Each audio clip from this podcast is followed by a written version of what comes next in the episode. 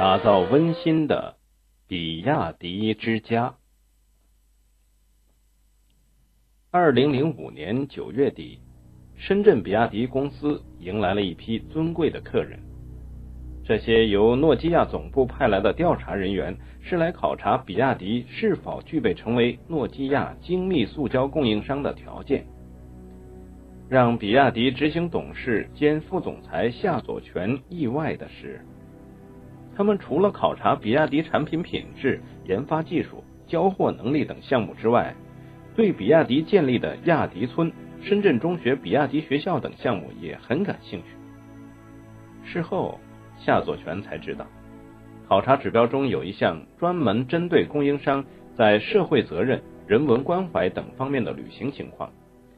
而这些指标对被考察企业能否达标具有一票否决权。也就是说，其他方面做得再好，如果在这些指标上不能符合诺基亚的要求，也不可能成为诺基亚的供应商。我们是无心插柳，夏祖全说。比亚迪投资亚迪村、深圳中学比亚迪学校等，是作为企业员工福利的投入，实际上。是与企业发展阶段息息相关的。比亚迪因此拿到摩托罗拉、诺基亚等跨国公司的订单，仅仅是意外的惊喜。一九九九年底，比亚迪从深圳龙岗搬到葵冲时，公司已经成立四年多了，并初具规模。在龙岗时，比亚迪面临管理上的一个难题。比亚迪在龙岗的配套设施并不完备，企业员工分散居住在四个地方。当时公司的员工人数已经增加到四五千人，如此庞大的人员流动，让王传福和他的团队非常头疼。也正因此，一九九九年底，比亚迪在深圳成立葵冲新工业园时，王传福就已经开始构想。把葵冲厂区建成一个能够让员工感到温暖、气氛宽松、利于创新和安身立命的家园。最先解决的问题就是将员工居住地进行集中。比亚迪在厂区内建立了几座员工宿舍楼。随着员工人数增长，比亚迪员工宿舍也迅速增加。二零零五年。深圳比亚迪的员工多达四点七万人，建立的员工宿舍楼也颇具规模。在比亚迪总部葵冲工业园，比亚迪员工宿舍楼就多达二十多座，而工业园一侧就是葵冲当地最好的学校——深圳中学比亚迪学校。在深圳，葵冲属于贫困镇，几年前高速公路没有修好之前。从比亚迪葵冲工业园到市区需要走盘山路，而葵冲当地的几所学校都是依托深圳市政府的同富裕工程建立起来的。为了解决员工子女的入学问题，同时也是为了回报社会，与当地政府群众建立良好的关系，比亚迪决定投资学校。我们为建设比亚迪学校，先后投资了八千多万元。最初的定位。就是从高起点出发，学校的硬件设备是一流的。夏佐全介绍说，比亚迪学校与全国重点中学深圳中学合作，该校派出从校长到年级主任等一大批教员，还引进一些外教，以保证教学质量。现在的深圳中学比亚迪学校的学员，已经不仅仅是比亚迪员工的子弟以及当地学生。深圳其他各地还有大量学生慕名前来，比亚迪学校肯定是可以赚钱的，但我们绝对不会考虑利用学校来赚钱，只要他能够保证教学质量，按照市场运作的规律自己运转起来就行了。夏佐全说。距离比亚迪总部不远，依山而建的亚迪福利村已经拥有了五百多户村民。作为那些在比亚迪工作五年以上的员工，公司给员工购房每平方米补贴一千元。这里远离城市的喧嚣，各种配套设施齐全，从幼儿园到会所、健身房一应俱全。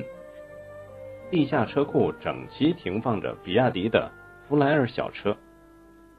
由于远离市区，加上比亚迪开始大举进军汽车市场，比亚迪非常鼓励员工购车，不但在购车方面予以优惠，每个月的车补也是一笔不小的数目。我们的员工大部分都有一辆小汽车，可以方便出入市区。夏佐全高兴地说：“继亚迪村投入使用后，二零零九年五月，亚迪二村开工建设。亚迪二村位于平山大工业区锦绣中路与翠景路交界处巨龙山片区，占地总面积二十多万平方米，预计总户数约三千六百户，距离平山总部六公里左右的路程。”与惠州、平山等工业园遥遥相望。该区紧邻正在建设中平山最大的公园，绿化面积非常大，环境相当优美。在亚迪二村竣工后，各户员工可带着小孩、老人在公园内散步锻炼，一起呼吸大自然的气息，分享家庭的快乐。除了深圳之外，比亚迪打算在上海的工业基地一侧建立几座高层住宅或别墅的计划，也已放在比亚迪高层人员的办公桌上。此外，比亚迪还拨专款开设了图书馆，竖起了黑板报，开设了各类技能学习班，甚至还斥巨资建立了一座标准化体育场。在王传福的鼓励下，员工还成立了文学社、书画社。艺术团、英语协会，王传福希望员工能将公司当做一个大家庭，希望他们在比亚迪找到自己的价值。在深圳市龙岗区新开发的宝龙工业城，一座现代化的技工学校已经开学一年多了。这是由比亚迪全资建立的深圳比亚迪技工学校，学校办学条件。是按国家级技工学校标准配置，占地面积八万平方米，建筑面积四万平方米。除了向社会输送人才之外，学校主要还是为公司提供急需的技术人员。其专业设置和课程结构与比亚迪技术人员缺口相对应，在全国招生培养下得去、留得住、用得上的面向基层、面向生产和管理的。中高级技术型实用型人才，不论是作为员工福利建设的学校和亚迪村，还是为企业培养人才建立的技工学校，比亚迪最初的出发点都是从企业的需求出发。王传福认为，一个企业一定要让员工有家的感觉，只有将他们照顾好，他们才会照顾好企业，进而照顾好你的利润。王传福最崇尚的公司模型是军队、学校、家庭三位一体。当然，现在的比亚迪也已经开始系统的思考企业社会责任的问题了。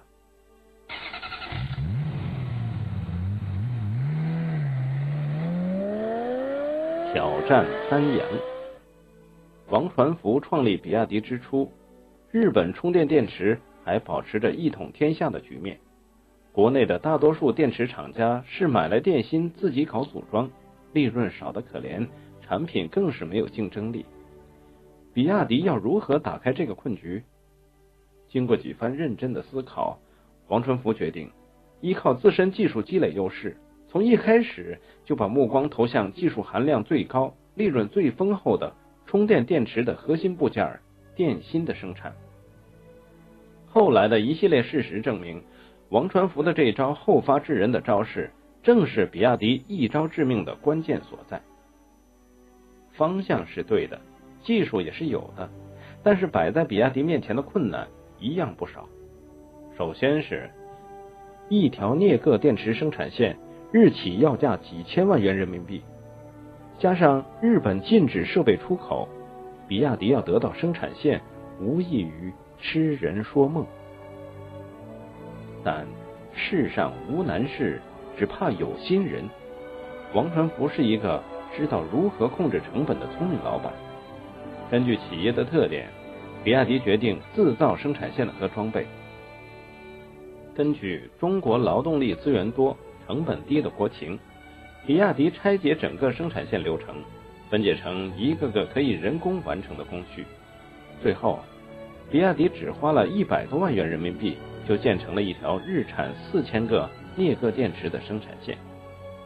这条生产线建成后，成为电池行业的另类风景线。日本的镍铬电池生产线很多任务序是机械手完成，整条生产线人员不超过二十人，而比亚迪的生产线俨然是劳动集约型加工厂，生产线两端坐着成百上千个工人。比亚迪被当时业界戏称为劳动密集型的高新科技公司。一九九五年。比亚迪公司在成立当年就以其优秀的产品品质和低廉的价格赢得了第一个重量级客户——台湾最大的无绳电话制造商大坝电子的电池订单，并且在次年取代了日本三洋，一跃成为台湾大坝电子的电池供应商。而且大坝电子是世界级电信巨头朗讯的 OEM，比亚迪公司也因此成了朗讯的。间接供应商。一九九七年，东南亚金融风暴爆发不久，全球电池产品价格暴跌了百分之二十至四十，日系电池厂商普遍处于亏损边缘。但比亚迪凭借其低成本的优势，在市场上越发显得游刃有余。东南亚金融危机使得众多电池下游企业对价格极为敏感。他们急切需要寻找物美价廉的产品来替代原初的日方供应的产品。那时，比亚迪最大的竞争对手三洋生产一块锂电池的成本需要四点九美元，而比亚迪的生产成本则只有一点三美元，还不到三洋的三分之一。经过亚洲金融风暴的残酷洗礼，传统的镍铬电池老大日系生产商。不得不把他们的市场拱手让与王传福。在那一场金融风暴之后，比亚迪从一个名不见经传的小角色，迅速成长为一个年销售近一亿元的中型企业。在镍铬电池领域站稳脚跟后，不安于现状的王传福又开始了镍氢电池的研发。在东南亚金融风暴的影响下，半数以上产品依靠出口的比亚迪公司。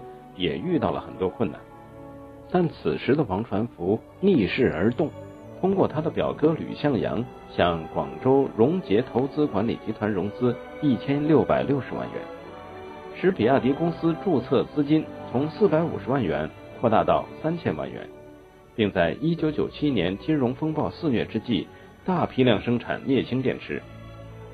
成立还不到三年。而且在牢牢控制市场和技术的国际垄断巨头的夹击下，初生之犊的比亚迪一举打破了日系企业的牢笼，并且自此一发而不可收。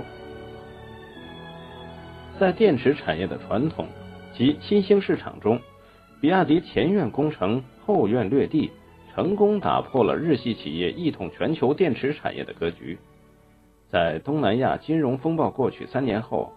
众多日、欧、美发达国家的跨国集团，如飞利浦、松下、索尼，甚至通用，都先后向比亚迪发出了大额采购订单。比亚迪每年都保持着超过百分之一百的增长速度。比亚迪的出势提升，便在与电池行业垄断巨头日系企业攻城略地的逐鹿中先拔头筹。而且，比亚迪公司在成立不到五年的时间内，不仅先后涉足了镍铬电池、镍氢电池、锂电池等一系列电池领域，还内外兼修，建立了自己完整的产业链条。尤其是组建拥有了自己强大的研发团队，已经牢牢在上下游市场中站稳了脚跟。短短五年的时间内，比亚迪已经由一个起初被业界同行根本瞧不上眼的小角色，蜕变成。可以与业界顶尖企业日本三洋一决雌雄的业内高手。如今的电池行业，任何一家想有作为的企业都不敢无视王传福的各种大小动作了。比亚迪已经开始窥得世界一流企业殿堂的景色。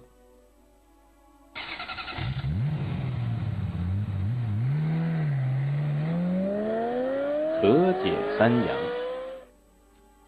二十世纪九十年代初，充电电池市场几乎是日本厂商的天下，三洋、索尼、东芝、松下等制造商占据了全球近百分之九十的市场。随着改革开放的深入，以比亚迪为代表的中国锂离子电池产业有了长足的进步，两者在国际商场上的竞争不可避免。凭借巨大的成本优势，比亚迪在短短数年内迅速崛起，先后拿下台湾大坝、日本日高、飞利浦、伟易达等厂商的大额订单。而近两年，与摩托罗拉、诺基亚、爱立信以及国内新兴的波导、TCL、康佳等手机厂商的合作，更使得比亚迪一跃成为与三洋、索尼比肩的全球第三大电池供应商。而日本的东芝、松下、韩国的三星、LG 等电池业务则日渐式微。二零零二年后，日本锂电池的全球市场份额持续下滑，二零零三年已降到百分之五十八点二。随着中国公司的迅速崛起，日本企业已明显感到了冲击和压力，他们与中国电池商的摩擦也自然而生。比亚迪虽然在海外市场不断攻城拔寨，但架在中国企业头上的专利之剑，成了比亚迪自身发展最大的障碍。以技术为矛，专利为盾，记忆、微软、丰田、索尼、诺基亚。三星等世界级企业在中国做到了不战而屈人之兵。以 DVD 生产为例，中国企业不得不为每台出口 DVD 机上交十几美元的专利费，这让不少中国企业有了共同的认知：技术天堑几乎无法逾越，掌握在别人手里的专利犹如一堵打不穿的铜墙和一条要命的绞索。而在电池领域更是如此。作为后进者，比亚迪只能在日本企业后面进行学习和改良，而基础专利牢牢握在日本企业手中。但是，比亚迪从来不怕技术封锁，依靠自己力量实现研发创新。比亚迪重视知识产权，从企业开始发展就不断积累专利。虽然战略上藐视敌人，但战术上。还是严阵以待。自一九九九年以来，比亚迪在国内外申请的专利数以平均每年百分之一百九十五的速度增长。比亚迪每年在专利保护方面的投入多达五千万元，对于专利发明人的奖励平均高达一万元每人次。面对如此多的专利数量，比亚迪在二零零一年成立了知识产权与法律部。专门负责公司的专利申请、知识产权保护、知识产权纠纷处理等事务。在知识产权纠纷的维权方面，比亚迪在中国、美国、日本及欧洲均聘请有知识产权领域的专业律师及法律顾问。在必要的时候，比亚迪会整合其在全球的法律顾问资源，进行知识产权维权。比亚迪的准备是必要的。因为它的快速发展早已激起了日企的强烈反对，日系厂商开始以专利为武器，开始维护其市场的优势地位。二零零二年九月二十三日，三洋公司向美国加利福尼亚州南区联邦地方法院起诉比亚迪股份公司以及该公司的美国法人比亚迪美国公司，指控其侵害了该公司的专利。诉讼的主要对象。是面向手机和笔记本电脑的锂离子充电电池，涉及的专利包括锂二次电池及确保保护性电路可靠性的电芯两项专利。诉讼要求禁止比亚迪向美国出口及在美国销售比亚迪公司的锂离子充电电池，并且赔偿损失。